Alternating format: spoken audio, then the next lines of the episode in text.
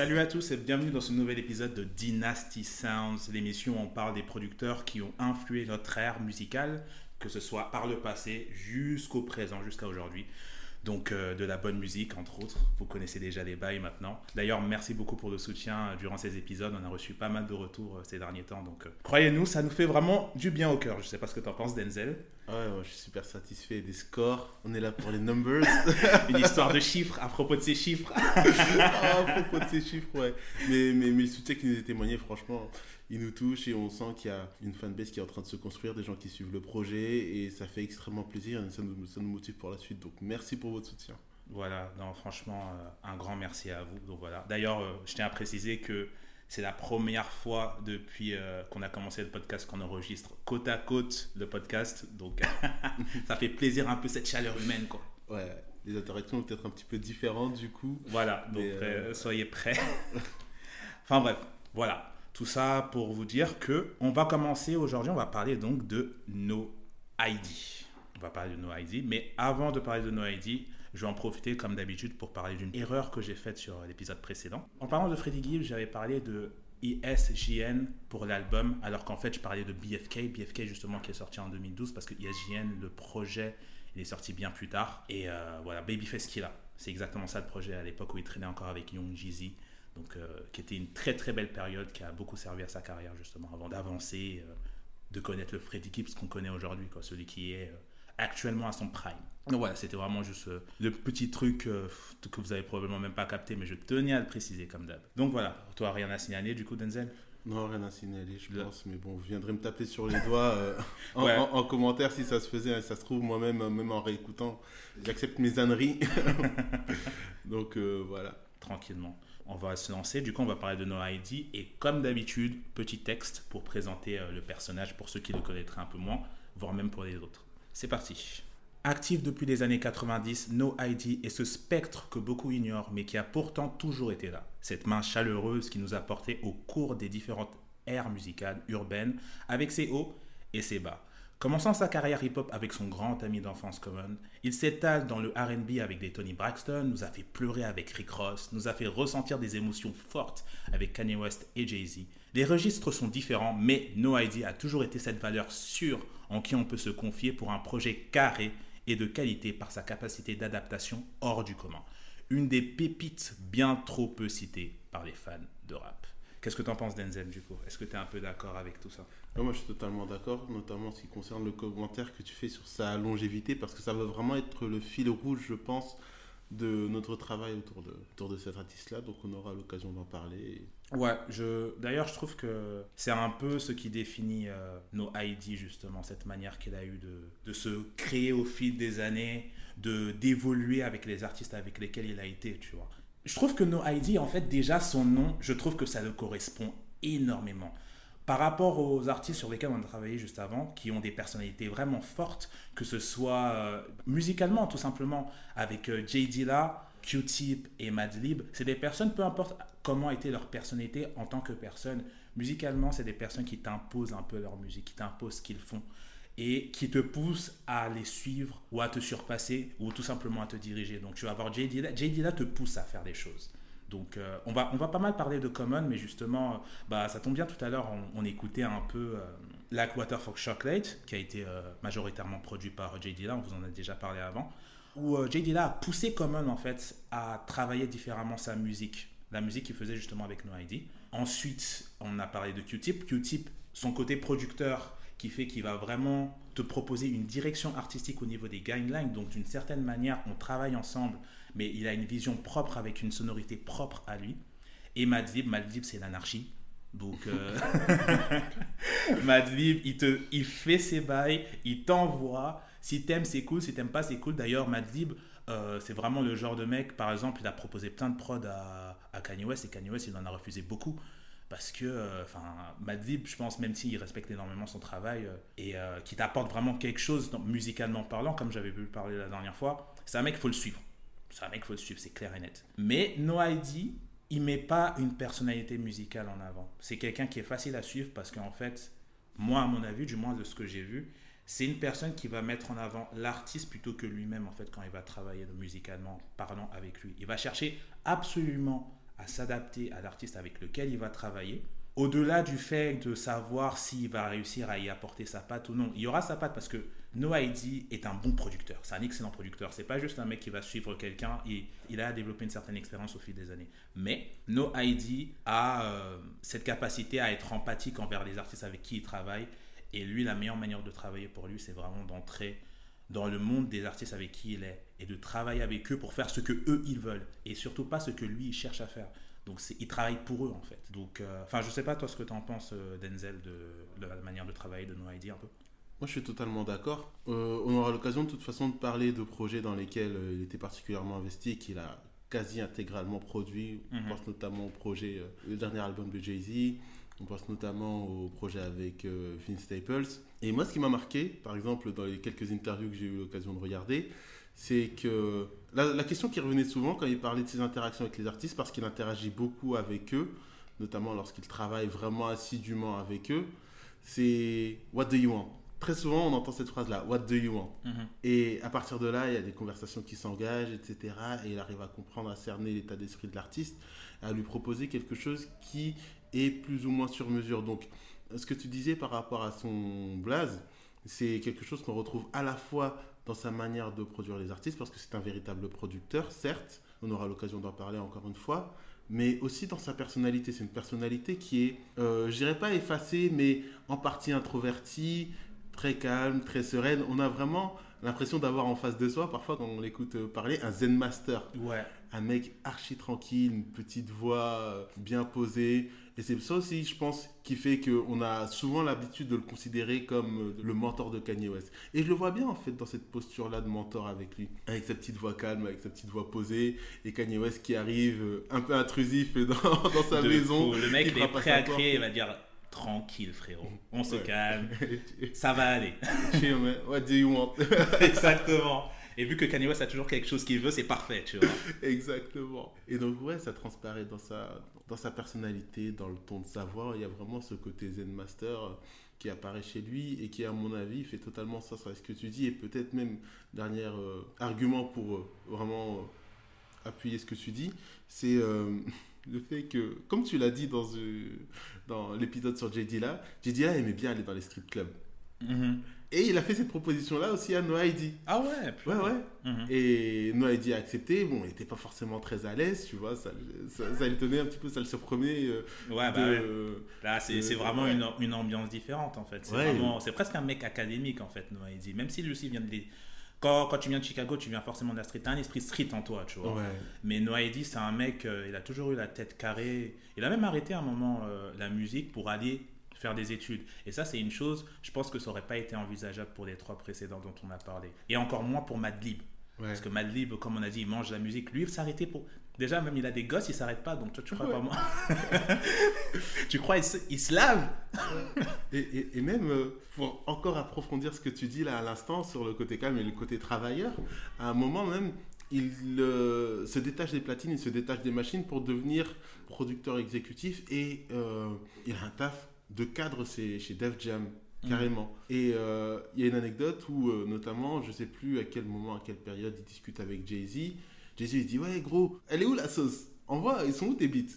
Et euh, non, il dit, gros, là, je suis plutôt dans mon taf, là, je suis posé, je suis chez Def Jam, donc ma tête, elle est là. Et Jay-Z lui répond, mais gros, Dieu t'a pas fait pour que tu fasses euh, t'as pas deux balles. Mais, mais surtout que Jay-Z, c'est vraiment un mec qui réfléchit grave comme ça, tu vois. T'as un talent dans ce délire-là, bosse dedans, tu vois.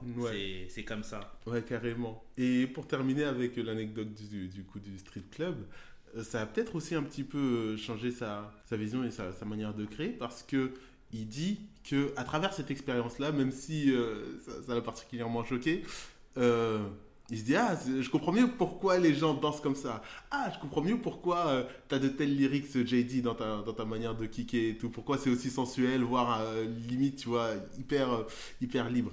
Tout ça pour dire que No ID, effectivement, c'est quelqu'un de particulièrement réservé, calme, serein, un vrai Zen Master. Et qui a une attitude qui est à la hauteur de son blaze au final. Ouais, mais c'est exactement ça. En fait. en fait, tu sens une certaine sérénité quand tu vas bosser avec lui. Tu sais qu'il va te cadrer. Et heureusement, tu vois, parce qu'on dit ça, on pourrait dire qu'il paraît ennuyeux. Mais en tout cas, c'est juste vraiment il a cette capacité à te renvoyer une énergie, tu vois, qui fait que quand tu es avec lui, comme tu as parlé tout à l'heure avec ton exemple avec Kanye West, il te met dans une position où, ok, je me pose, il faut que je réfléchisse sur ce que je vais faire, sur ce que je vais travailler, tu vois. il te laisse le libre arbitre et lui, il va dire, ok, là, tu tiens quelque chose, on va travailler dessus, tu vois. Et c'est souvent comme ça qu'il a bossé. Et je pense de toute façon, euh, quand tu penses à son travail avec Common, c'est ça, tu vois. Particulièrement en plus, surtout que Common, et lui, ils ont grandi ensemble. Ils se connaissent depuis qu'ils ont des 8-9 ans, tu vois. Mhm. Donc, ils ont grandi ensemble en tant que personne et ils ont grandi ensemble musicalement parlant, tu vois. Et mine de rien, Common, c'était une tête brûlée avant, contrairement à ce que peut y croire, tu vois. Enfin, de toute façon, Common, on se fait vraiment une image de lui qui est vraiment euh, le saint patriarche, tu vois. Mais déjà, il y a une chose. Euh, Common, c'est le premier gars qui a lancé l'embrouille West Coast East Coast avec I Used to Love Her c'est lui qui l'a fait avec ce son-là. Parce que ce son-là, ça, entre guillemets, clashait les gars de la West Coast par rapport au fait que le, rap, en fait, il s'est, entre guillemets, perverti, même si c'est pas vraiment ce qu'il voulait dire, tu vois. Mais c'est entre guillemets perverti, il est devenu plus violent en allant de la West. Et euh, ça n'a pas plu euh, au crew d'Ice Cube qui ont répondu. Et après, Common, il les a fumés parce qu'il était très, il est très très chaud en clash. Toutes les personnes qui ont essayé de jouer contre Common, ils se sont fait fumer en clash. Et euh, voilà. Enfin, tout ça pour dire que Common, faut pas trop blaguer avec lui, tu vois. Mhm. Contrairement à ce qu'on peut croire. Et Noaidi, justement, de ce côté-là, vu qu'on parlait justement de comment il était, il a ce côté très zen, ce côté très carré, ce qui a pu donner des, des premières bonnes fondations, en fait, à Common pour commencer dans le rap, tu vois. Mhm. Avec son premier album où. Euh, il a réussi à donner un univers euh, rap dans lequel euh, Common il pouvait se développer en fait dans, son tout premier album. Et euh, qui, qui, a vraiment bien marché au final. De toute façon enfin ils ont travaillé ensemble sur quoi? Leurs deux premiers albums c'est ça? Les trois premiers albums. Les trois premiers c'était lesquels du coup? Il y avait il y avait Can I Borrow a Dollar. Exactement. Le deuxième c'est Resurrection. et le troisième c'est One Day It Will All Make Sense. Mm-hmm. et je vais te rejoindre complètement sur ce que tu dis notamment dans l'évolution commune entre les deux personnes, à savoir Noaidi et euh, Common, puisque Noaidi a produit quasi exclusivement la discographie euh, de Common sur ses trois premiers albums. Il y a quelques tracks, notamment dans One Day It Will Make Sense, qui n'ont pas été produites par lui, une par The Roots. Et euh, moi, j'ai constaté effectivement cette évolution-là. Parce que dans Cannibal Dollar, on a un Common, on en parlait tout à l'heure, mhm.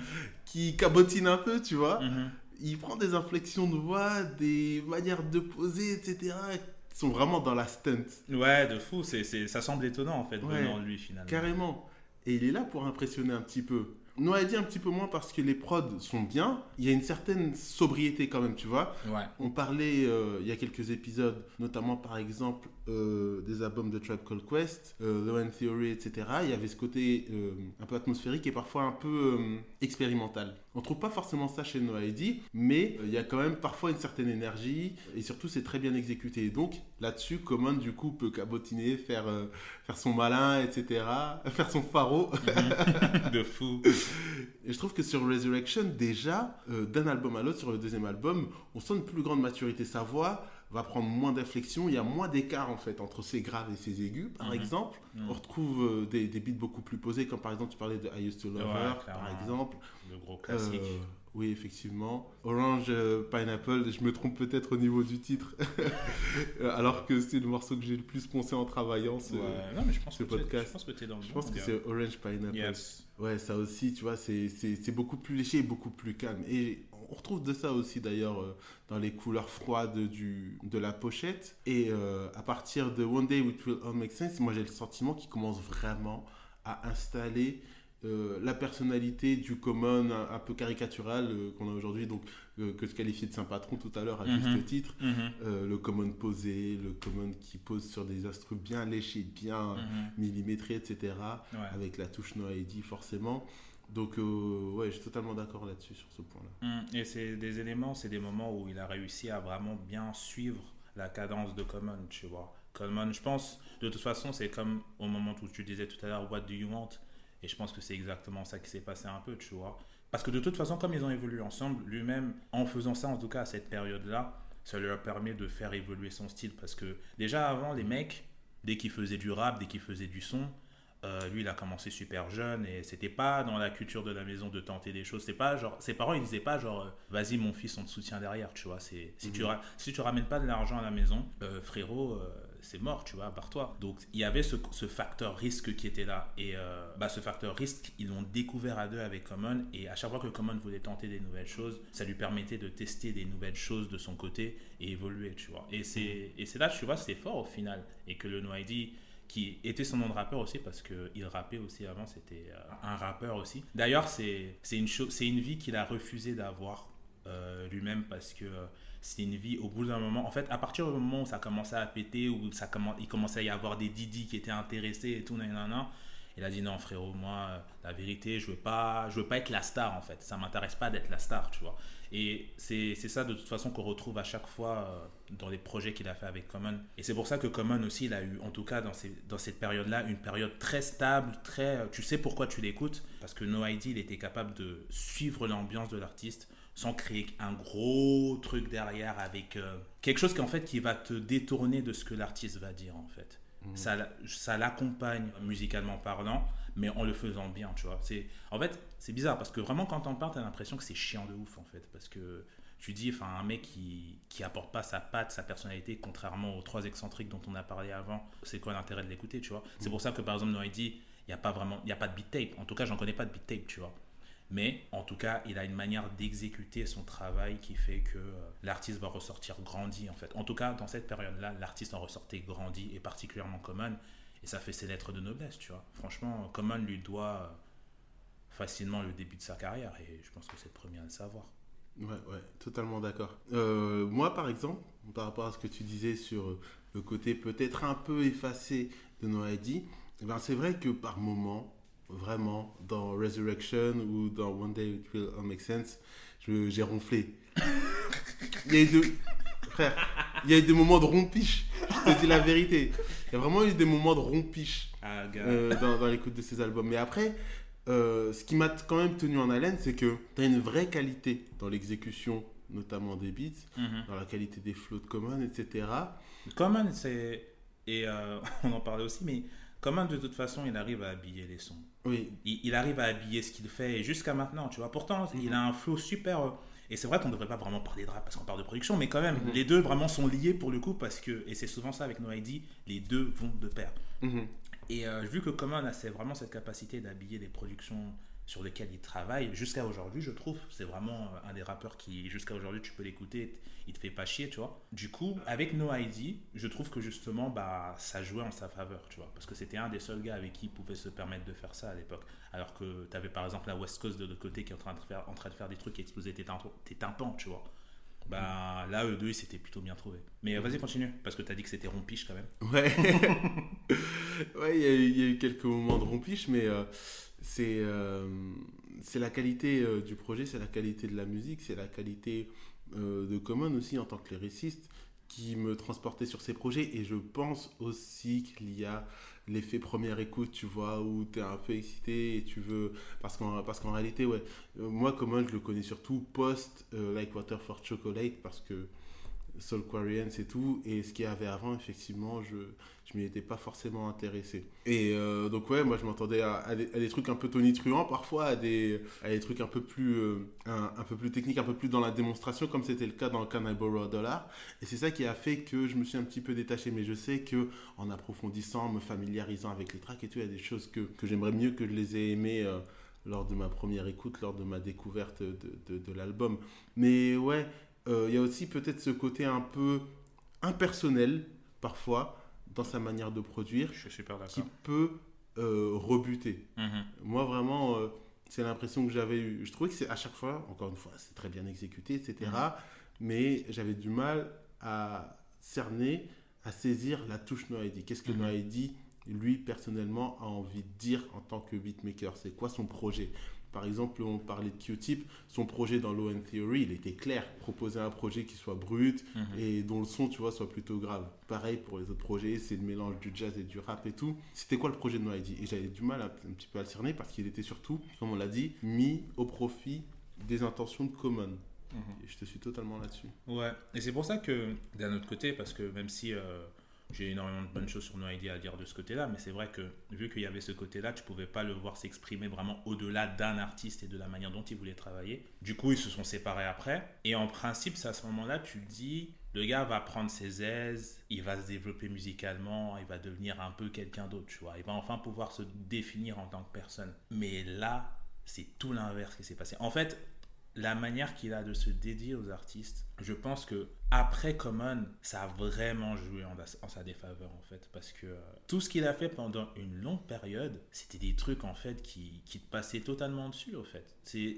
c'était des prods. En fait, justement, vu qu'il avait cette manière de produire qui était très low-key, qui suivait vraiment ce que le producteur allait te faire, dans une ère où tu commences à évoluer, il y a ton gars de Chicago, Kanye West, qui est là. Il euh, y a les gars des Neptunes qui sont là, euh, qui montent. Toi, en tant que No ID, qui se contente seulement de proposer euh, aux artistes ce qu'ils veulent, c'est-à-dire une certaine ambiance dans leur univers, qui, qui allait dans plusieurs directions. Hein. Enfin, tout à l'heure, pardon, j'ai parlé par exemple de Tony Braxton, c'est du RB pur et dur. Il y avait même Bowo. En fait, j'ai presque l'impression déjà de un qui se dirigeait un peu vers l'argent. Genre, where the money reside, I'm here, tu vois. Mhm. Et euh, d'un autre côté, le fait de autant vouloir être au service des artistes et autant vouloir les laisser vivre leurs choses, parce que lui, en fait, c'est ce qu'il disait même dans une interview, c'est, c'est en fait, moi, je me mets pas en avant parce que c'est au final, c'est pas moi, c'est pas mon projet, c'est le leur, tu vois.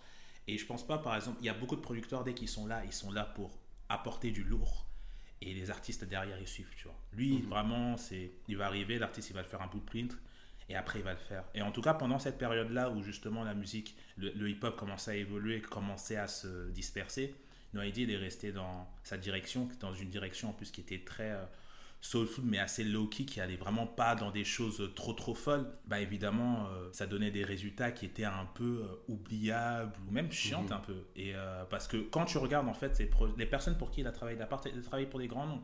Il a travaillé pour Ghostface Killah. Euh, il a même travaillé avec Jay-Z pendant cette période-là. Et tu regardes les albums qui sont là, c'est des albums qui n'ont pas marqué la discographie des artistes en fait. Mhm. Et pourtant, No était vraiment impliqué dedans et les gens leur ont fait confiance, tu vois. Donc vraiment, ce côté très carré, très zen, au final, tu t'es rendu compte que ça l'a restreint qui, s'est un peu perdu dans la sauce en fait et qu'il est devenu juste un producteur euh, un producteur facile à choper en fait. Pourquoi prendre lui alors que tu pourrais prendre euh, les Neptunes pour te faire un hit? Tu vois ce que je veux dire? Mhm. sachant que lui en plus c'est un mec justement qui est capable de se mêler dans les deux. Si tu veux faire un hit il va faire en sorte de te faire un hit. Si tu veux euh, faire quelque chose de beaucoup plus travaillé il va chercher à te faire quelque chose de beaucoup plus travaillé.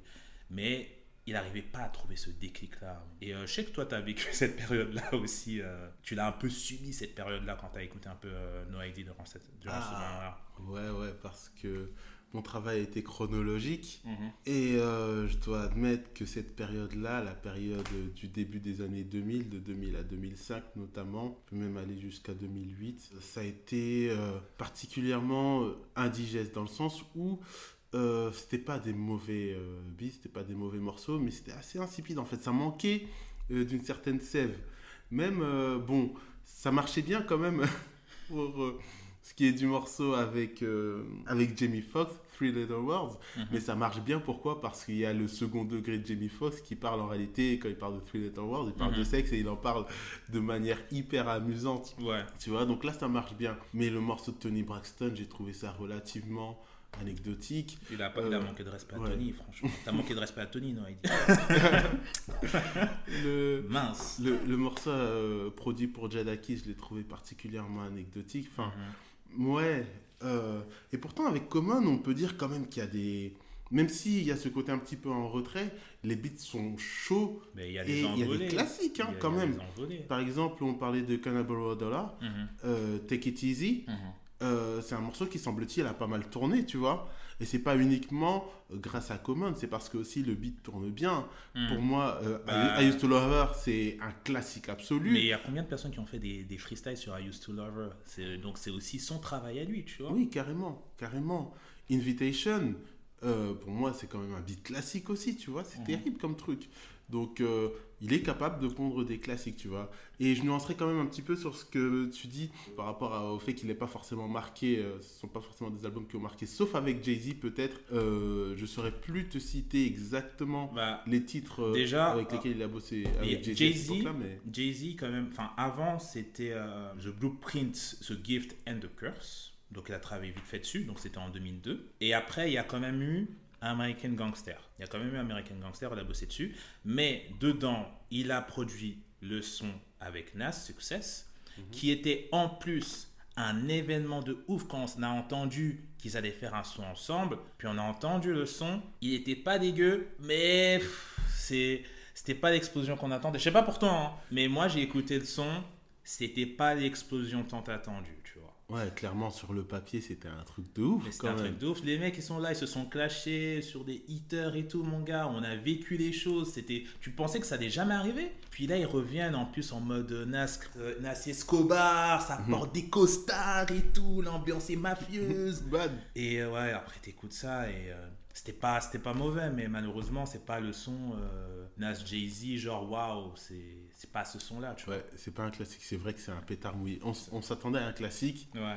effectivement, prod no ID et tout, et ça sonne un peu pétard mouillé. Mhm. Même euh, avec Nas, j'ai le sentiment aussi que les prods sont un peu des pétards mouillés. Ouais. Des morceaux bons Mhm. dans la dynamique de l'album, mais qui euh, peut-être ne sont pas les morceaux qui vont porter l'album, tu Ouais. vois. C'est pas exactement ce qu'on attend de No ID, mais on s'attend quand même à ce que les morceaux tapent un minimum et qu'ils te gardent accroché. Mhm. Là, on a l'impression que ce sont les, les morceaux de creux d'album qu'on écoute euh, Ouais. parce qu'ils sont dans l'album et qui sont bien dans la dynamique et qui Mhm. correspondent au projet. Parce que euh, ce qu'on peut quand même attribuer à son crédit, c'est le fait que les morceaux ne débordaient jamais, je pense, de la direction, de l'orientation du projet dans lequel on les trouvait. Mhm. Il y Mais avait toujours ça. cette intelligence-là. Ouais. Mais pour autant, il n'y avait pas d'aspérité, c'était pas le truc qui allait, euh, qui allait te prendre par le col. Quoi.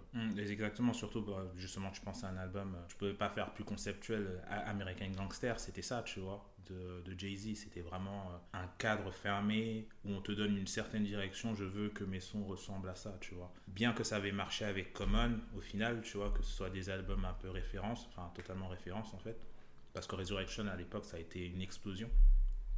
Ben là, avec American Gangster, enfin de toute façon, c'est pas l'album euh, vénéré par tous, American Gangster, tu vois. Et voilà, et en tout cas, dans ce côté-là, vraiment un peu gangster, ce genre de choses, étant donné que je pense en plus que c'était quelque chose dont il, a- qu'il- dont il avait déjà la connaissance, ça l'a poussé à peut-être pas chercher plus loin que ceux qui, ceux qu'il connaissait déjà. Et euh, voilà, ce côté un peu fermé dans le concept, ce genre de choses, ça a fait qu'au final, ben, il a proposé des choses qui n'étaient pas mauvaises, comme toujours, mais qui n'étaient pas exceptionnelles non plus. Et en tout cas, c'est vrai que pendant cette période-là, je pouvais te dire, mais en fait, parce que là, franchement, on est un, un peu en train de le fustiger depuis un certain temps, alors qu'on a été dithyrambique avec tous les, tous les producteurs juste avant. Pas apporter un peu de nuance quand même. Ouais, Vous voyez voilà. qu'on est objectif. Voilà, c'est- un, un peu triste, j'avoue, c'est un peu triste, mais, mais on parlerait pas de lui si c'était pas un bon producteur. on parlerait pas de lui aujourd'hui. Mais c'est vrai qu'en tout cas, pendant cette période-là, tu te demanderais presque pourquoi il continue à être demandé. Parce que il a été actif pendant cette période-là. Pourquoi il a, il a continué à être demandé? Déjà, pour le fait de travailler avec, autant avec Jay-Z, ce genre de choses, il y a la collection Chicago, donc la collection Kanye West. Kanye West qui est euh, clairement le mec en vue à Chicago, euh, le mec que les gens écoutent, le mec qui se développe de plus en plus une influence pour devenir l'homme qu'il est aujourd'hui. Et euh, bah, de toute façon, à Chicago, les gens sont assez soudés. Et chez, euh, Kanye West, dès qu'il peut faire monter quelqu'un à Chicago, il a souvent essayé de le faire. Et euh, No ID, qui est un mec de Chicago, il fallait qu'il le garde sous la main, tu vois. Et je pense que c'est à partir de là, justement, que peut-être No ID il a commencé à se remettre en question, en tout cas sur sa manière de travailler, et que avec Kanye West, il a commencé à travailler sur le renouveau de son son, en commençant justement, parce que là, tout ça, on a parlé, on était dans les années 2000 jusqu'à à peu près euh, 2007, même s'il a, ça a un peu commencé à, à devenir un peu différent pour lui, à partir du moment où il a bossé vite fait avec Plies, qui est totalement différent en fait de toutes ces personnes beaucoup plus traditionnelles avec qui il a, bossé avant parce que Plies c'est vraiment une grosse ambiance turn-up un peu euh, Google de ouf tu vois et euh, là il a bossé sur 808 and Outbreak et 808 and Outbreak ça a été une expérience pour tout le monde dès qu'on l'a reçu dans la phase c'était soit t'aimes soit t'aimes pas surtout que pour Kanye West, on est passé de Graduation, qui était déjà en train de développer un certain son, une certaine euh, évolution musicale, mais It Was an Outbreak, on a carrément tout lâché, tu vois. C'est- on est parti dans une direction. Ce qui fait que No ID devait, étant donné qu'il il se plie à la personne avec qui il travaille, mais cette fois-ci, étant donné que c'est quelque chose de complètement différent pour lui, il devait travailler différemment, tu vois. Et je pense, comme tu l'as dit avec les strip clubs, c'est un mec qui apprend, tu vois. C'est un mec qui se développe à travers l'environnement dans lequel il travaille. Et à partir de là, ça a été un déclic pour repartir de plus belle et redevenir un mec, en fait, les gens vont être excités de travailler avec et qui font qu'aujourd'hui, les personnes qui écoutent vraiment la musique, euh, dès qu'ils voient No ID quelque part, ils se disent Ok, là il va se passer quelque chose, tu vois. Mhm. Voilà, même toi, tu me parlais justement du fait que bah, le, le Boog, il a, il, a, il a produit Artless. C'est toi qui me l'as dit ça? Euh, non, me semble que c'est pas moi. Oh Non, c'est Atmanizer. c'est Atman. Mais euh, ouais, le mec a produit Artless. Et rien Mhm. que là, t'écoutes tout ce qu'il a fait avant. En fait, il a fait un bond énorme entre le No ID qui était hyper traditionnel dans sa manière de construire des sons, à quelque chose comme euh, Artless en fait dans 808 and Heartbreak qui est euh, le peut-être enfin l'un des albums les plus expérimentaux de Kanye West et Mhm. certainement le plus risqué qu'il ait fait dans sa période parce que Kanye West on l'attendait pas du tout dans ce registre-là. Enfin il y en a beaucoup qui ont lâché Kanye West à ce moment-là. Ouais, ouais. Alors, petite rétrospective quand même. Dis-moi. Euh, parce qu'il faut le rappeler, je pense qu'on en a parlé peut-être au début du podcast, Mhm. mais il est souvent vu comme le mentor de Kanye West. Ouais. Et ce, à juste titre. Kanye West le raconte, et vous connaissez l'ego de Kanye West, hein, pourtant. Mhm. Kanye West le raconte, et il dit qu'en gros, à l'époque, quand il commençait euh, à vouloir faire des beats, à rapper, etc., il était tout jeuneau. Et la mère des deux artistes était en relation, ils se connaissaient. Et euh, donc, euh, Donda propose euh, à la mère de Noahedi euh, de faire la rencontre de Kanye West, du jeune Kanye West, etc. À l'époque, il avait 14 ans, Noahedi en avait 20. Mhm. Donc euh, forcément, ça crée un écart, vous voyez. Et, euh, et donc voilà, il y a cette relation de mentor qui se crée parce que Noahedi lui apprend en gros comment utiliser le matériel, mais vraiment le B à bas, quoi. Comment on utilise un sampler, c'est quoi sampler, quelle technique on peut employer pour euh, modifier les samples, etc. Tu peux faire ceci, cela. Kanye West frappait à la porte de Noahedi alors qu'il était peinard avec sa famille pour euh, lui faire écouter Je des, des sûr qu'il était relou de ouf, Kanye Ah, mais- West. Oh Ah, là, là, mais ça se voit, c'est vraiment le petit, il se l'a jamais. Mais t'avais dit qu'aujourd'hui. Mais, mais si t'avais dit, tu te rappelles pas Vas-y, s'il te plaît. Je suis sûr- Oh là là, T'as il vu est fatigant. David, je vais pas avoir de crème sur les coudes, les cheveux, les cheveux pas peignés, tout ce qu'il voulait savoir, même pas de déo, rien à voir. Ce genre de petit, tu vois, il tombe tout le temps, il a un sparadrap sur la joue, tu vois, parce que parce qu'il il est tombé en courant vers chez toi parce qu'il est pressé de venir. Non, un casse-cou. Ouais.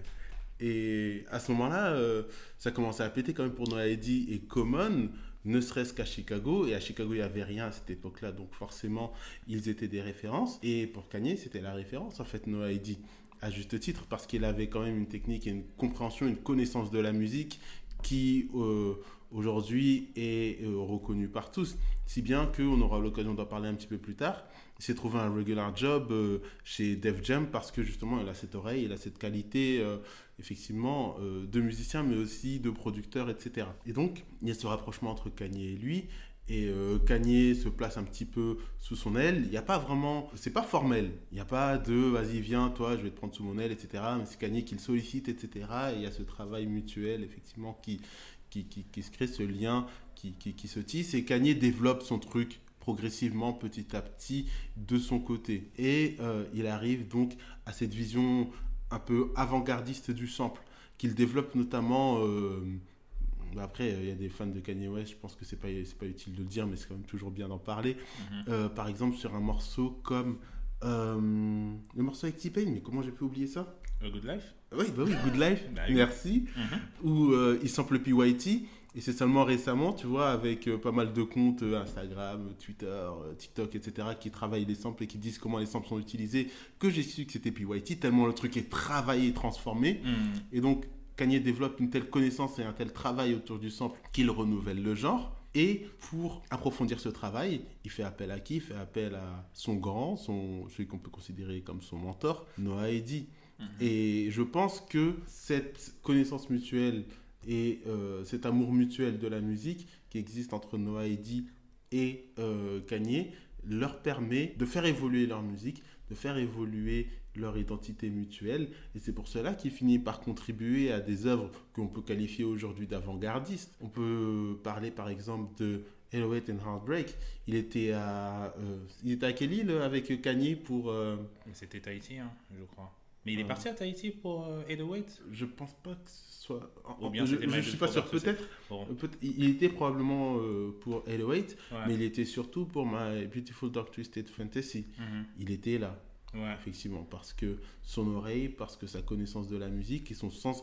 On a oublié de parler d'ailleurs de quelque chose de particulièrement important, c'est son sens de la boucle. Ouais. Il a cette oreille qui lui permet de toujours aller chercher en fait la boucle, le son, l'élément dans le morceau qui va taper et qui va te saisir et qui va te permettre de construire un storytelling, de raconter une histoire ou alors d'exprimer tes émotions, tu vois. Mhm. Et c'est ça que Kanye a reconnu chez lui et qu'il a sollicité notamment euh, dans ses deux projets particulièrement avant-gardistes. Mhm. Et euh, en y réfléchissant, moi personnellement, j'avais le sentiment que au-delà même euh, de Kanye West, de son travail avec Kanye West, je trouve qu'il a réussi avec Kanye justement à influencer l'ensemble de la musique, de la musique même euh, pop, tu vois, de la musique mainstream Mhm. parce que on est dans un entre-deux entre la période où la musique se synthétise énormément avec euh, Lex Luger par Mhm. exemple Ouais. et euh, la période ancienne où il y a encore du sample etc Mhm. et il arrive à créer en fait une certaine atmosphère un, un certain état d'esprit une certaine manière de sampler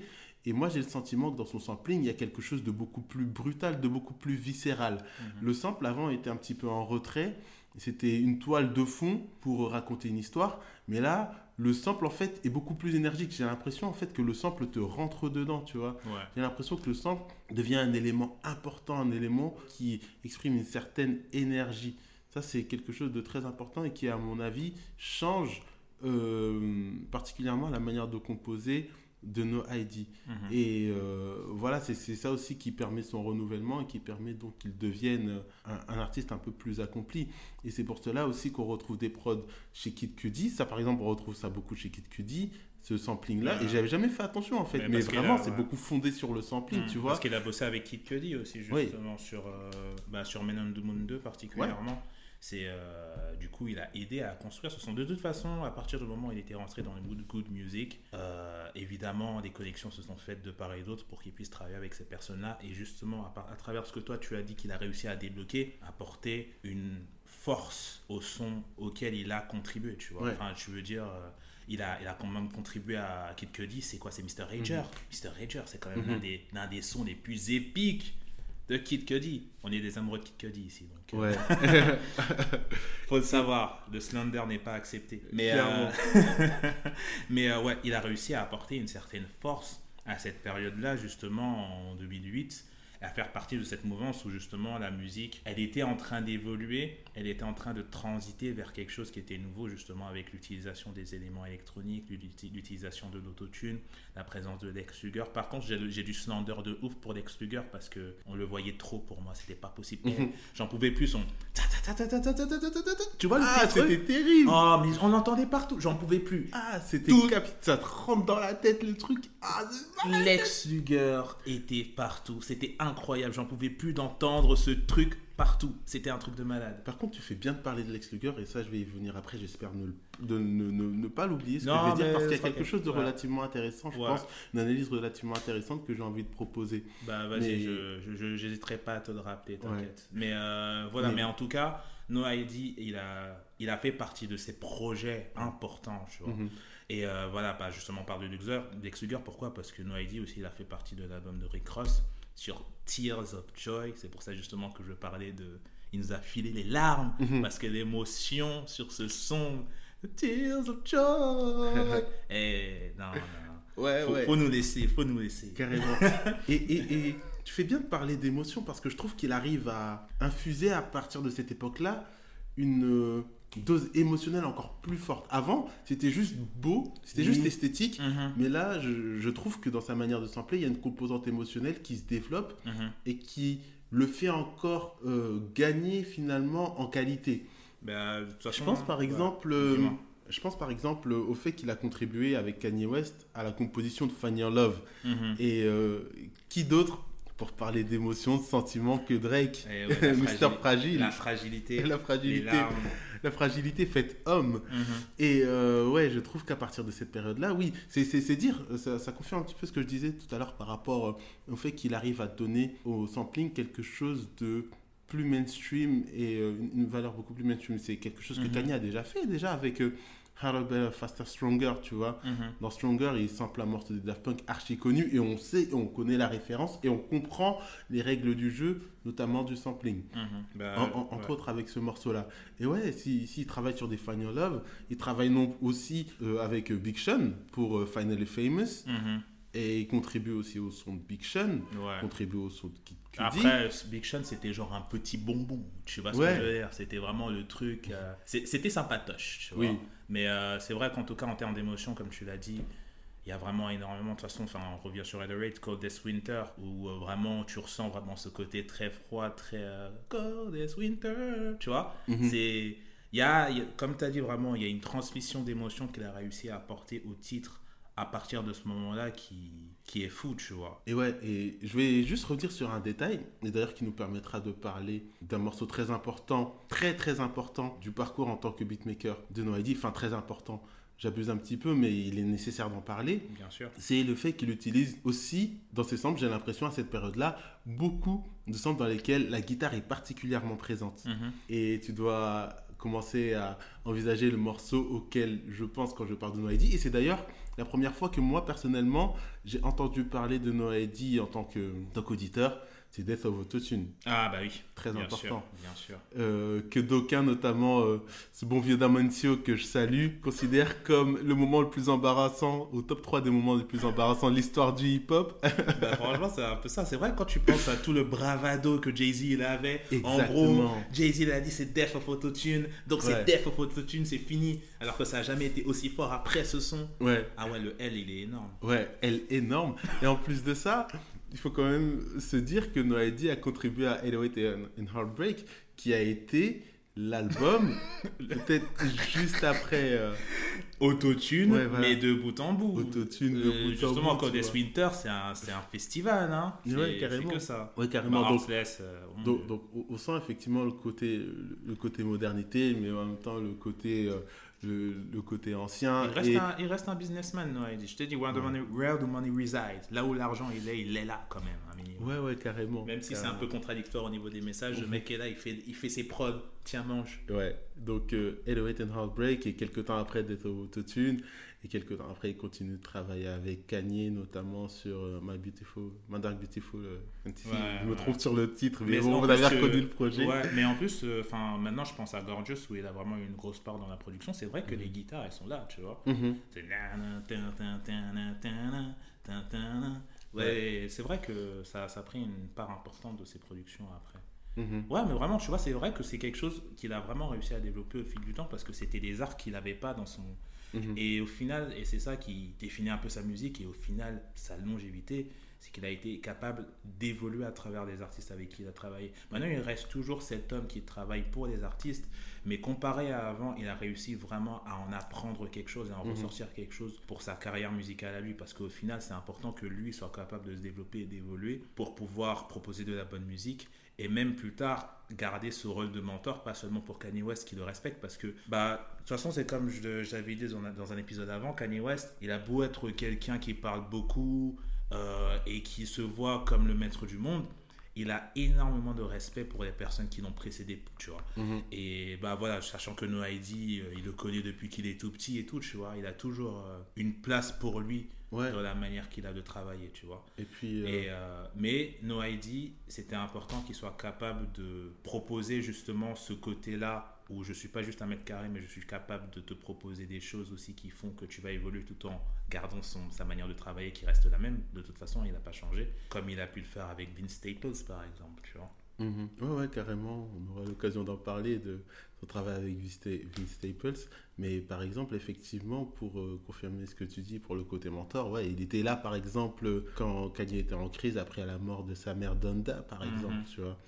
Et il y a cette composante-là aussi, effectivement, qui est importante à retenir. Mhm. Ouais, Et c'est pour- un humain, c'est vraiment un mec Ouais, humain, quoi. c'est un mec humain, vraiment. Et euh, pour en revenir à la petite idée euh, qui, qui m'était venue à l'esprit, c'est que quelque part, j'ai l'impression que ce qui est arrivé après, notamment avec un type comme Travis Scott, Mhm. c'est la synthèse de la brutalité du son euh, du son du sud de Lex Luger Mhm. et le travail, la faculté de travail autour du sampling de Kanye West et No ID chez un type comme Travis Scott. Mhm. Est-ce que tu, est-ce que tu as ce sentiment-là? Est-ce que tu confirmes un petit peu cette lecture-là? Parce que j'ai l'impression qu'il y avait d'un côté effectivement ce son du sud Mhm. hyper énergique, hyper brutal, etc. Mais en même temps, on quitte euh, le côté Tony Truant, les grosses trompettes de Hard in the Paint ou Yeah. les chœurs euh, Tony Truant de Ham Mhm. pour euh, avoir des petites guitares euh, bien travaillées, des trucs de Lee Fields, etc. Mhm. Euh, comme par exemple dans Antidote. Et ouais, j'ai l'impression que Travis Scott, en quelque sorte, et c'est quelque chose qui me vient tout juste à l'esprit là maintenant, Mhm. fait en quelque sorte la synthèse entre ce côté sampling, et il utilise beaucoup de samples qui travaillent, qui le distord, etc., et la brutalité du son de Lex Luger. Ben, je trouve que d'un côté, tu as, pas mal de raisons. C'est un peu l'évolution de tout ça. Je pense que je suis, je suis, quand même un peu d'accord avec toi, surtout particulièrement du côté vraiment de l'évolution de No ID, parce que de toute façon, à partir du moment où Kanye West est impliqué quelque part, on sait pertinemment que Travis Scott est impliqué dedans. Donc il y a le côté quand même, comme tu dis, Lex Luger un peu turn up et tout, parce que Lex Luger, de toute façon, comme j'avais dit, moi, entre 2008 et 2010, c'était la période où j'avais un peu quitté la musique, tu vois. Enfin, la, musique hip-hop actuelle, où j'essayais d'écouter d'autres choses, essayé d'écouter de l'old school, essayé d'écouter du, du rock, ce genre de choses. Mais Lex Luger a vraiment défini le son à ce moment-là et ce qui était vraiment euh, le, le gros turn-up, ce genre de choses, tu vois. Il a été très important dans la musique et très important pour le Sud. Ça a été très éphémère, mais en tout cas, il a contribué en partie à vraiment ce qu'a été euh, la musique aujourd'hui, la trap et euh, ce genre de choses, tu vois. Donc c'est une chose qu'on peut pas retirer avec euh, ces grosses basses, ce genre de choses. Donc je peux comprendre le parallèle, tu vois. Et puis étant donné que No ID de toute façon a été très impliqué dans la carrière de Kanye West, dans les périodes qui a vraiment touché la génération d'aujourd'hui, c'est-à-dire Eight Ways and Heartbreak et My Beautiful Dark Twisted Fantasy, qui sont les deux albums les plus importants des, des jeunes générations en fait. De toute façon, ces deux albums-là, Lil Wayne en termes de flow, c'est c'est ça aujourd'hui les, les artistes aujourd'hui. Lil Wayne, un mix de mille Lil Wayne en termes de flow et euh, la musicalité de Kanye West de cette période-là. Donc évidemment, quand tu penses à tout ça, tu peux forcément te dire que bah, Travis Scott, il s'est retrouvé dedans et donc s'est retrouvé dans ce que No ID a pu proposer musicalement en termes de sample et ce genre de choses. Mais le truc, c'est que je pourrais même pas dire qu'il le sait, Mhm. tu vois? Déjà, bon, Lex Luger peut-être, mais en tout cas, d'un point de vue No ID, et sachant que No ID est quelqu'un de très en retrait, je pourrais pas dire qu'il pourrait se dire, lui,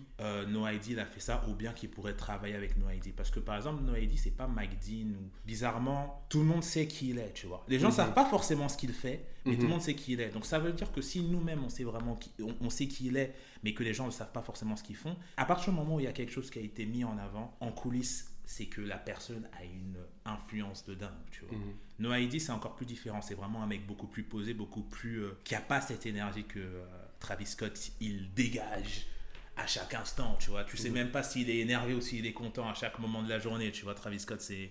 Le mec est juste épileptique. Donc, euh, je sais pas s'il irait jusqu'à penser comme ça, mais c'est clair et net que de toute façon, si toi, tu es un artiste qui a pris en exemple, en plus, qu'il te dit aussi, Mhm. Kid Cudi aussi. Et comme j'ai dit, Mr. Rager, c'est un de ses plus gros sons, un des sons favoris. Évidemment que euh, No ID a une influence certaine sur sa manière de travailler, sur sa manière de composer, tu vois. Et sur la- tout simplement l'artiste qu'il est aujourd'hui. Il faut que je regarde s'il a vraiment déjà travaillé avec No ID. Mais ça m'étonnerait pas qu'il n'ait pas fait appel à ses services euh, pour une raison ou pour une autre, bien qu'il soit quelqu'un d'assez euh, connecté musicalement parlant, tu vois. Et de toute façon, si tu veux travailler sur les marches de, des hommes qui ont défini ta musique, c'est clair et net que tu vas essayer de savoir avec qui ils ont bossé ce genre de choses. Tu vois. Mhm. Donc, euh, particulièrement sur la partie euh, No ID plus que sur la partie Lex Luger, je trouve que c'était une bonne analyse que tu as trouvée sur le coup, comme ça. euh, Excuse-nous le génie. Mais en même temps, c'est vrai que ça paraît logique quand ils pensent, hein, quand ils réfléchissent. hein. De toute façon, Lex Luger, le Sud et euh, le reste avec No ID, ce genre de choses.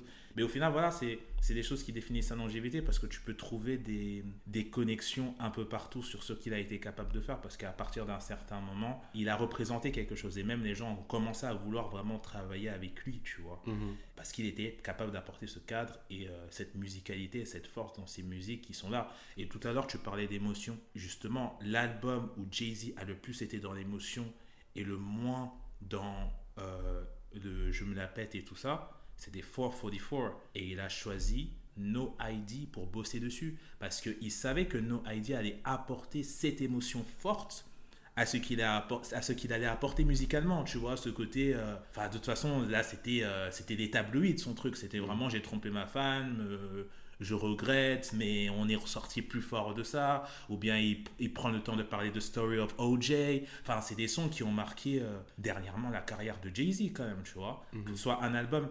Et en plus c'est ça qui est marrant c'est que pas mal de personnes ont considéré que cet album était ennuyeux je me rappelle c'était Booba. Oui. Booba. Oui oui J'y pensé hier encore. Booba, il, euh, justement, il parlait de 444 qui disait que vas-y, c'est un album de vieux, l'album est pété, personne l'écoute, il est ennuyeux et tout, tu vois. Et euh, bah, ça, c'était. Euh, justement, c'est marrant parce que c'était exactement ce qu'on disait de No Idea avant, sauf que là, justement, je trouve que cette manière qu'il a eu de travailler sur ce projet-là, il était réussi. Et surtout, c'était une bonne manière de travailler comme il a l'habitude de travailler, se mettre au service des personnes. Parce que Jay-Z avait des choses à dire et il n'avait pas besoin que quelqu'un impose une manière de poser dessus. Il avait besoin de quelqu'un qui allait faire ressortir ses émotions d'une manière efficace. Mhm. Et No ID, c'était le mec parfait pour le job. Il est capable de te faire des samples de belles boucles qui vont te faire sortir, qui vont te, qui vont te pousser à écouter l'histoire, la narration de Jay-Z, mais qui vont aussi te toucher en plein cœur, tu vois, quand tu vas les écouter, tu vois. Genre, euh, bah, le son 444, il me semble que c'est celui-là avec euh, la meuf qui chante, genre, euh, ah, ah, pendant tout le truc, tu vois. Et tu sais que le mec, il, te dit des choses à ce moment-là, tu vois. He's talking to your soul, tu vois. Mm-hmm. Et, et Noah Eddie a été capable d'apporter ça parfaitement dans ce moment-là. Et c'est pour ça que c'était the man of the job. Et je pense en général que quand on l'appelle, c'est exactement ça qu'on attend de lui, tu vois. C'est être capable de faire ressortir ces choses-là, ces émotions-là et ce mood-là, tu vois. Mm-hmm. Donc, euh, voilà, c'est vraiment pour rejoindre un peu ce que tu disais de ce côté-là et pourquoi Noah Heidi, au final, il a eu ses hauts et ses bas, mais en fait, c'est la représentation de l'humain, tu vois. Mhm. Personne n'est parfait. Et, euh, et, en fait, c'est marrant parce qu'au final, les autres, c'était presque un peu des surhumains parce que J.D. là, c'était un mec qui était. En fait, c'est des choses qui se ressemblent presque sur leur personnalité. Mm J.D. là et Madlib, c'était des personnes qui étaient à part. Personne ne mhm. pouvait presque traîner avec eux. Pour traîner avec eux, il fallait que tu sois aussi spécial qu'eux, tu vois. Mhm. Et euh, Q-Tip, c'était un mec qui était super dans l'ouverture des gens et tout. C'est pour ça qu'il se rapproche quand même d'une certaine manière avec No ID, je trouve, mhm. sur leur manière de produire. Mais euh, il restait quand même un génie dans la manière d'être. Euh, et comme j'ai dit, en fait, il impose un peu le son qu'il a aux gens, tu vois. Mhm. Et une manière de poser. Voilà, là, c'était quelque chose où tu avais besoin de quelqu'un de simple. Et Noédi représente cette simplicité et tout simplement le fait d'être humain. C'est pas un surhomme, c'est un mec qui va faire des erreurs dans sa carrière, qui va faire euh, des erreurs dans sa manière de produire, dans sa musique, parce qu'il va chercher à être là pour les autres. Et ce sera pas toujours parfait, mais il reste un homme, un producteur de qualité euh, et euh, quelqu'un qui essaie toujours de faire de son mieux. Et au bout d'un moment, c'est quelque chose qui finit par payer en fait. Quand tu mets le travail qu'il faut et que tu es patient avec toi-même et patient avec les gens, bah, tu te retrouves à faire des choses bah, incroyable en fait. Ouais, totalement d'accord sur ce que tu dis sur euh, 444 parce que ça rejoint un petit peu ma vision, ma lecture de la carrière de Noah à savoir le fait que à partir de 2008-2010, enfin toute mhm. cette période-là, la densité émotionnelle de ces samples augmente mhm. largement. Mhm. Et c'est quelque chose qu'on retrouve, je trouve, beaucoup dans euh, les prods de 444.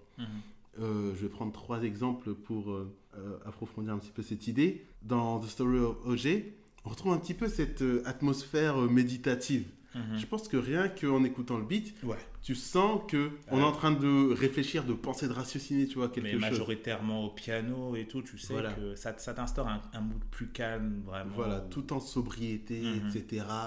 Tandis que 444, tu sens que tu, tu, tu, sens le déchirement, tu vois, à l'intérieur, tu sens la peine, la souffrance, et euh, qui contraste bien avec euh, l'espèce de calme, de euh, l'esprit de repentance, tu vois, de, de, Jay-Z dans sa manière de poser, le côté un petit peu confus, le côté un peu penaud, tu vois, la, queue entre les deux jambes.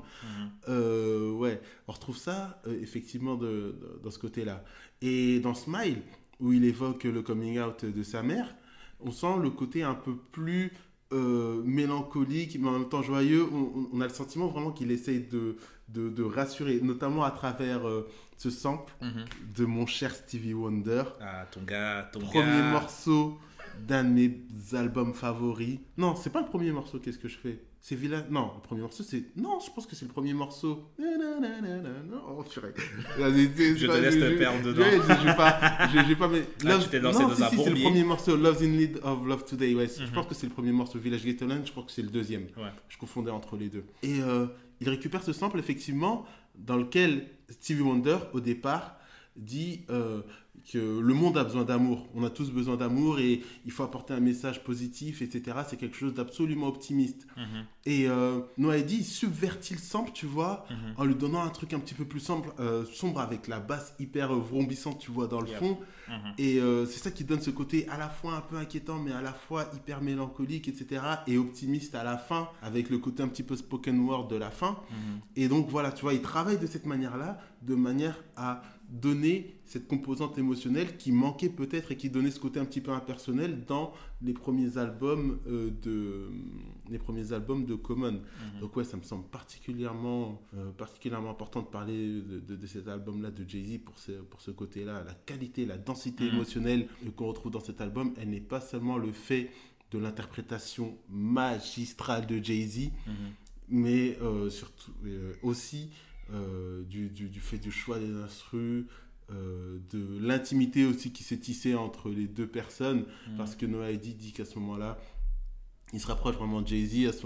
Au, au départ, ils étaient des partenaires de travail. Mhm. Là, ils deviennent vraiment des amis parce que Noah Eddy, comme on l'a dit, c'est quelqu'un d'assez réservé qui Mhm. n'ouvre pas euh, les portes de, de- de son cœur et ses relations particulièrement facilement. Mhm. Mais là, il construit quelque chose, un, lien amical avec Jay-Z qui est particulièrement fort et qui lui permet donc de créer euh, ce bijou et euh, ce, cet objet musical qui est plein de, cette richesse et de cette vigueur émotionnelle. Ouais, c'est vrai que c'est une belle palette en fait de ce qu'il a été capable de faire musicalement parlant, euh, euh, Noah Eddy, euh, dans, sa, dans tout ce qu'on a parlé en fait. C'est vraiment une belle synthèse de la manière, de, de, de la manière qu'il a eu d'évoluer, de sa manière de travailler pour les autres, la manière de suivre les autres, mais aussi d'avoir sa propre, euh, dans son propre truc à lui, tu vois. On est dans quelque chose qui revient à ce qu'il faisait un peu avec Common, mais de manière plus poussée, plus intéressante, tu vois et euh, au final qui a vraiment poussé Jay-Z euh, quelque part Mhm. musicalement, tu vois, où tu sentais en fait que la musique l'emmenait quelque part. Et, euh, et voilà, ça c'est quelque chose de fort, tu vois. Et c'est pour ça que Noah Eddy, au final, c'est un artiste, comme on a dit, en termes de personnalité, en termes de production, tu aurais l'impression que c'est un mec ennuyeux, mais au final, quand tu regardes le résultat final et ce qu'il a été capable de faire au fil des années et les personnes avec qui il a été travaillé, il a même travaillé sur, avec Rihanna, enfin, on pourrait nommer tellement de projets parce qu'en fait, la majeure partie des projets importants, rap, euh, enfin, peut-être pas la majeure partie, mais en tout cas, une grande partie des, des produits majeurs urbains de ces dernières années, il a été dedans, d'une manière ou d'une autre. Mhm. Et c'est justement parce qu'il a été capable d'être ce mec qui a la tête sur les épaules, mais qui est capable d'évoluer avec les artistes avec qui il travaille. Et tout Mhm. simplement, au final, proposer euh, des émotions fortes et de la bonne musique dans ce qu'il faisait. Quoi. Et euh, Ouais. c'est pour ça qu'il reste quelqu'un de, de particulièrement louable. C'est rarement le mec préféré, le, le producteur préféré des personnes, parce qu'il n'a pas justement ce côté euh, très personnel dans sa manière de faire. Mhm. Mais parfois, on a besoin de ces mecs-là, tu vois. Mhm. Parfois, on a besoin de ces mecs-là parce que c'est eux qui peuvent faire le job dont toi tu as besoin. Par Voilà. exemple, je, je repense à Megan Thee Stallion. Par exemple, je me dis, Megan Thee Stallion qui va faire un travail avec Q-Tip, ça va vraiment être curieux parce que justement, Q-Tip, c'est un mec qui a vraiment une personnalité musicale à fond. Et Mhm. même si c'est un mec qui a bossé avec Solange, je pense que c'est quelqu'un avec qui tu peux pas forcément créer une relation musicale qui va marcher avec tout le monde. Mhm. Tu vois ce que je veux dire? Il a, Totalement. il a essayé avec Kendrick Lamar, par exemple. hein. Avec Kendrick Lamar, ça n'a pas marché. Mhm. Tu vois ce que je veux dire? Et alors que par exemple, un mec comme Noah Eddy, c'est peut-être quelqu'un qui aurait été qui aurait pu correspondre qui aurait pu correspondre mais le délire aussi c'est que euh, travailler avec Noah Eddy c'est que tu dois être capable toi-même de l'emmener quelque part tu vois ce que Mhm. je veux dire? Alors Ouais. que l'avantage avec un mec comme Q-Tip c'est que c'est lui qui va réussir à faire quelque chose de ce que toi tu vas proposer tu vois? Ouais. donc c'est vraiment deux propositions différentes et euh, au final c'est un peu euh, à toi de voir comment tu préfères travailler mais comme Ouais. je l'ai dit on a besoin de mecs comme Noah Eddy qui sont capables de faire ce genre de choses Ouais, et euh, pour confirmer un petit peu ce que tu dis, euh, notamment dans sa manière de travailler avec les autres artistes, il est très important, je pense, de mentionner euh, le projet avec... euh, Vince Staples, Vince Staples, bah, on n'arrête pas d'en parler depuis l'heure, mais c'est vrai qu'on n'est pas rentré dans le détail. On n'est pas entré dans le détail parce que là, effectivement, il se passe quelque chose qui prouve à la fois la longévité de l'artiste, mais aussi sa qualité en tant que producteur. C'est quand même incroyable ce qu'il fait là-dessus. Mm. On voit par exemple, euh, à travers ce projet, sa capacité à se renouveler. Mm. Euh, No ID, on a dit que c'était l'artiste qui était capable de trouver la bonne boucle, dégager le bon son et à partir de là créer des hits. Et c'est ce que je disais hein, dernièrement, notamment en ce qui concernait par exemple la différence entre J. Dilla et euh, Madlib. Madlib, c'est plus de la musique d'ambiance, J. Dilla, c'est plus des hits parce que tu retiens des informations. Mhm. Et ça, No ID, c'est quelque chose qu'il a très bien compris. Par exemple, euh, la raison pour laquelle moi j'ai retenu euh, un morceau comme euh, Invitation de Common, Mhm. c'est parce qu'il y a ce gimmick de guitare qui te reste dans la tête et qui, te, et, et qui s'accroche à ton oreille, tu vois. Et il le sait, ça. Mhm. Et il sait que c'est comme ça qu'on crée un hit. On crée un hit avec des mélodies.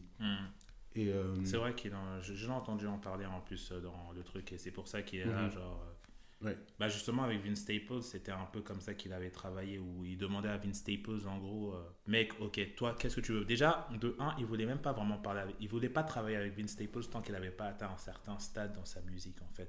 Peut-être pas en termes de renommée en- mais en tout cas en termes d'ambiance musicale lui-même tu vois qu'il puisse se trouver un peu musicalement. Histoire que Vince Staples lui-même il comprenne que euh, en gros si tu veux avoir les meilleures choses faut que tu travailles pour tu vois. Et lui il était quand même capable de voir sa valeur à cette période là après ça on revient au What do you want? Mhm.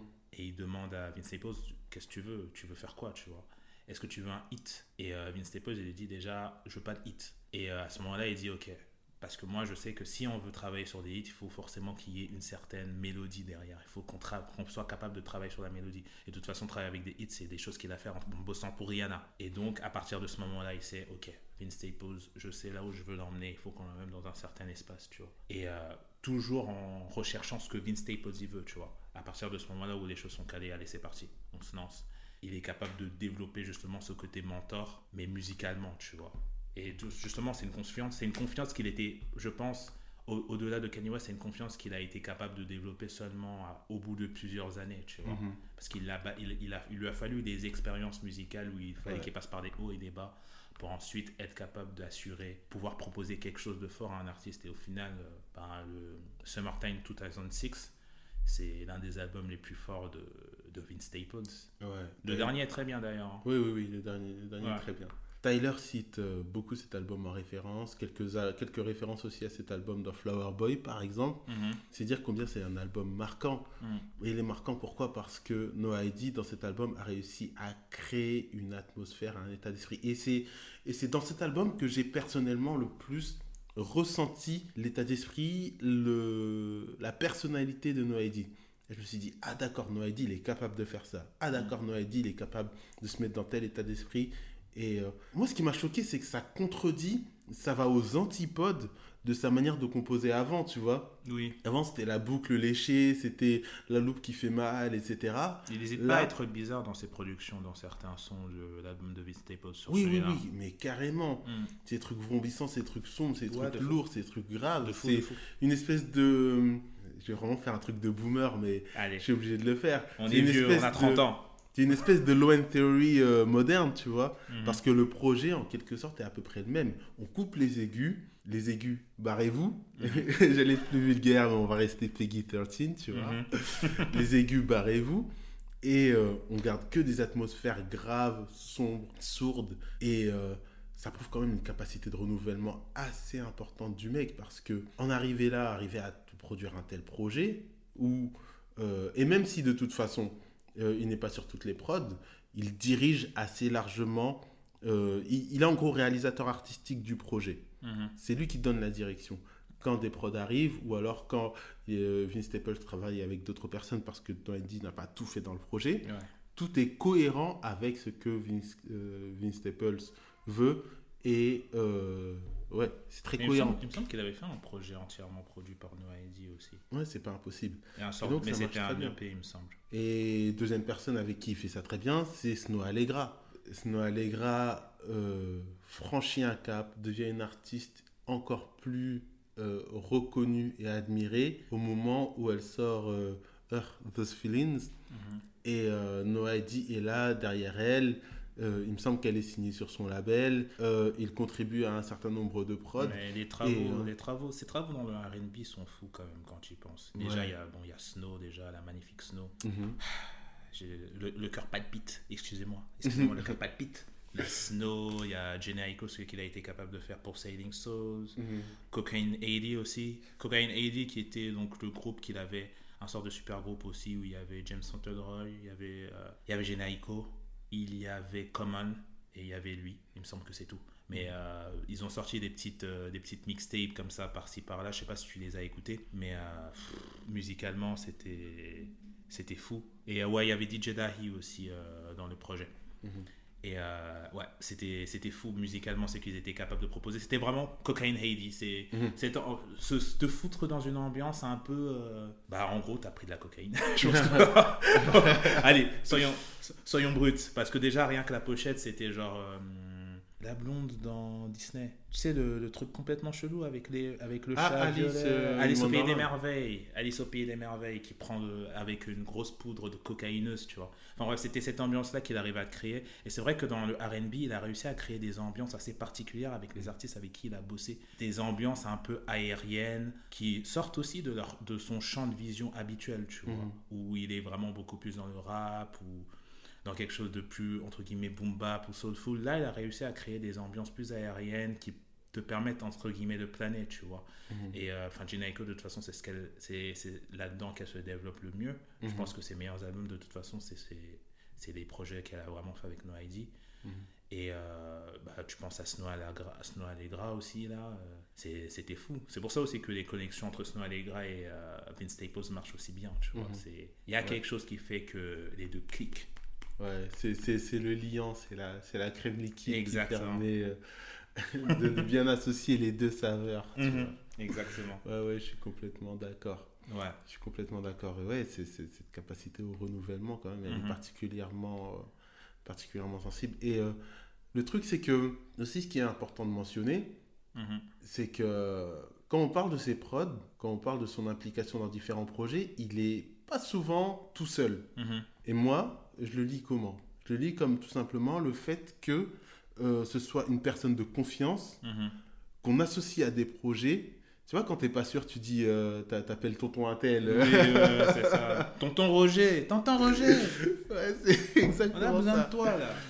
On a, besoin de toi là. Est-ce que tu peux nous débloquer un truc ou alors est-ce que tu peux nous proposer un truc et après nous on va travailler dessus. De fou, de fou. Et, donc voilà, en fait, c'est comme Q-Tip en fait. Ce sont des mecs qui connaissent tellement leur truc ils ont une oreille, une oreille d'une telle qualité mhm. qu'ils sont sollicités justement pour ça et pour apporter un supplément, le supplément d'âme, le supplément de qualité, tu vois, euh, qui peut manquer à certains projets. Mhm. Et euh, cette qualité-là, c'est cette qualité qu'on a retrouvée dans les projets de Common, cette qualité qu'on a retrouvée même dans les productions anecdotiques qui sont quand même bien. Mhm. Et d'ailleurs, euh, on a quand même oublié de mentionner, mention spéciale parce qu'on a été particulièrement cruel euh, s'agissant de cette période-là de la carrière euh, de, de Noédi. Mhm. On a oublié de mentionner Smile quand même. Il, a, mhm. fait, il a fait Smile de G-Unit. Ouais, quand même. Euh, c'est vrai, c'est vrai, c'est vrai. Quand même. Ah, chapeau, j'avoue, chapeau d'artiste pour ce son-là. Ouais. Il est incroyable.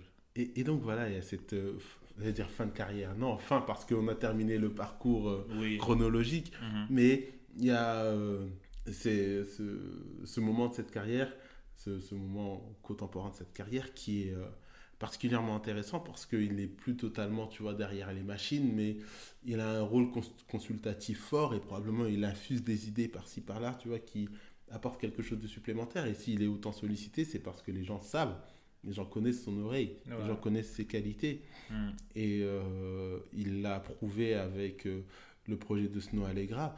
Le, projet, par exemple, de Snow Allegra, il est construit avec une certaine cohérence. Mm. Il y a effectivement une certaine ambiance, une certaine qualité. Et il a cette capacité vraiment à se projeter dans le projet, mm. à lui donner un aspect vraiment cohérent, lisse, etc. C'est parce que c'est quelqu'un de très rationnel, très posé, etc., mm. très réfléchi. Et je pense que euh, c'est des personnes comme euh, créatives comme Snow Allegra, c'est exactement ce genre de cadre qu'ils ont besoin de faire. Mm-hmm. Et bah, c'est pour ça que c'est encore une fois l'homme parfait pour le job, parce que il va te suivre dans ton délire, mais il va te créer un cadre qui font que tu vas évoluer dedans euh, de manière intéressante, tu vois. Mhm. Parce qu'il a quand même cette manière créative de bosser. Et euh, c'est quelque chose, je pense, qui est super importante. Et comme on en revient en fait au tout début, au final, la boucle est un peu bouclée, c'est que c'est un mec qui a la tête sur les épaules, tu vois. C'est un Mhm. mec qui inspire la confiance. C'est un mec, tu sais que musicalement, si tu vas travailler avec lui, c'est, il va te proposer quelque chose où tu vas être là, tu vas être solide sur tes appuis. Et euh, pour des Mhm. personnes qui, ont qui peuvent avoir euh, cette habitude un peu de se disperser musicalement, il va leur donner une ligne directrice, tu vois, tout en leur laissant. Si les mecs ils veulent foncer dans un mur, ils vont foncer dans un mur, mais au moins tu vas le faire de manière intéressante. C'est-à-dire que tu vas le Mhm. faire de manière à ce que si tu fonces dans un mur, dans un mur maintenant, eh ben, euh, tu vas pouvoir évoluer à travers ce que tu as fait là, parce que tu as été capable de faire ce que tu voulais faire et de bien faire ce que tu voulais. Mais au final, tu auras foiré ton truc, mais tu vas apprendre de ça et pouvoir proposer quelque Mhm. chose de meilleur par la suite, tu vois. Et euh, voilà, comme un papa, Ouais. comme un papa avec son gosse. Ouais. Il va te regarder, euh, ça, ça fait mal, hein ça, Je t'avais dit, non Mhm. Et ben voilà, bah t'inquiète, prochaine fois, t'auras appris. Ouais.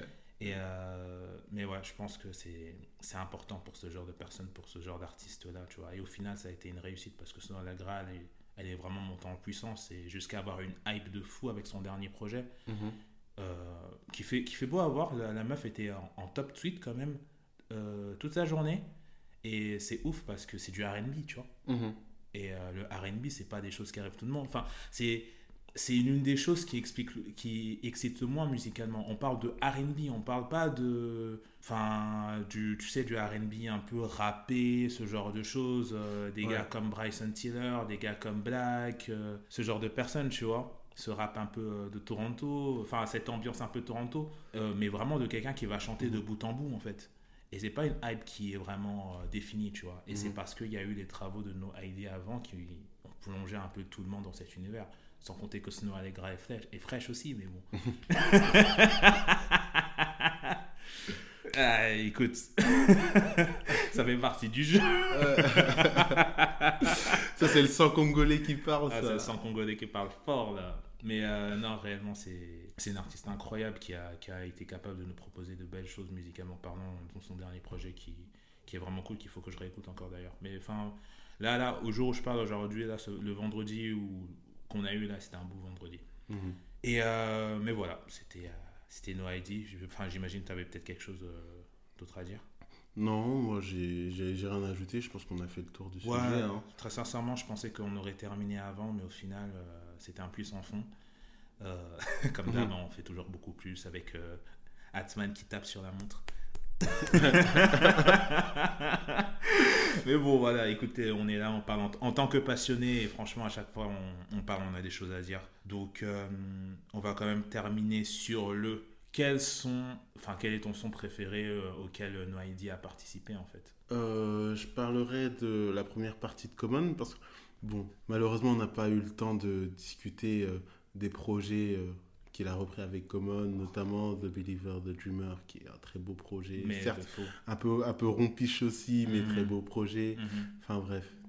Euh, je je m'attarderai surtout à la première partie de Common avec euh, Orange Pineapple, Mhm. que j'aime beaucoup parce que sa manière de sampler en fait correspond à ma vision du sampling, Mhm. à les techniques de sampling au- auxquelles je crois et auxquelles je souscris. Invitation, Mhm. euh, pour la petite guitare qui fait du bien. Qu'est-ce que je pourrais citer d'autre encore? Ouais, je pense que ce sont surtout ceux-là. Après, il y a tout l'album euh, de, de Vince Staples à écouter aussi. Mhm. Enfin bref, il y a, il y a beau- Et Smile euh, pour le côté un peu nostalgique. Mhm. hein. C'est vrai que Smile, je le mets de ouf. J'avais complètement zappé, mais t'as raison. En plus, c'est bizarre parce que je l'ai écouté hier, le son. Donc, euh, complètement par hasard. Mhm, Donc, euh, c'est complètement fou. Je pense déjà qu'il y a Mr. Rager, moi. mhm. Mr. Rager, euh, c'est- un son qui m'a accompagné de ouf pendant une période. Enfin, de toute façon, Kid Cudi, dès que tu commences à parler de lui, t'as toujours accompagné dans une période sombre. Donc, Ouais. merci à lui pour les travaux et merci à No ID d'avoir été capable d'apporter euh, autant d'émotions fortes. Euh, les travaux qu'il a fait dans My Beautiful Dark Twisted Fantasy, parce que vraiment, euh, c'est l'un des plus grands albums de ces dernières années. Et vraiment, quand tu écoutes Gorgeous, quand tu écoutes Soulpod, que, que j'adore. Je me rappelle déjà Soulpod, il était sorti. tu te rappelles des Good Friday? Ouais. Ouais, ouais. faudra qu'on prenne le temps de reparler parce que ça, c'était une période incroyable de ma vie. Mais euh, voilà, en tout cas, il y avait Soulpod qui m'avait, qui m'avait marqué de ouf. Et euh, ce qu'il a fait avec euh, Cocaine AD, j'ai poncé les sons de Cocaine AD euh, à une période vraiment où les sons, tu devais les trouver un peu à gauche, à droite dans les mixtapes sur YouTube. Il n'y avait pas vraiment de projet. C'était un truc de ouf, genre Chain Glow, avec la belle voix de James Fauntleroy qui passe dessous là. Oh Eh, c'est du.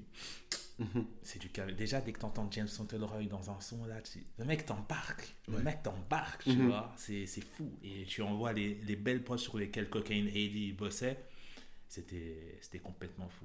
Donc euh, là, comme ça, je vais dire ça. Mais euh, de toute façon, on vous le rappelle encore une fois, à chaque fois qu'on fait euh, un podcast, chaque fois qu'on fait un podcast, il y aura toujours une playlist qui, sera, qui va l'accompagner. Donc actuellement, on a une playlist pour euh, Madlib, on a une playlist pour J. Dilla, on a une playlist pour Q-Tip. Donc vous pouvez aller les écouter dès maintenant. Et là, on va avoir une playlist pour nos ID évidemment. Donc euh, voilà. Euh, bah, je pense qu'on peut s'arrêter là. On a largement dépassé le temps qu'on devait faire. Et encore une fois, merci à vous d'avoir été là, d'avoir pris le temps d'écouter. Merci beaucoup pour vos retours. N'hésitez pas à en faire d'autres pour cet épisode-là. On est toujours très curieux de savoir ce que vous avez à dire. Voilà, ça, ça- sachez que ça nous donne énormément de force. Et euh, là-dessus, ben, on vous dit à la prochaine pour euh, la, pro- la prochaine qui sera la dernière de la saison. Et je vous dis déjà, vous allez kiffer de ouf. Vous allez kiffer de ouf. Donc, euh, je vous dis à la prochaine fois. Ciao. Ciao, ciao.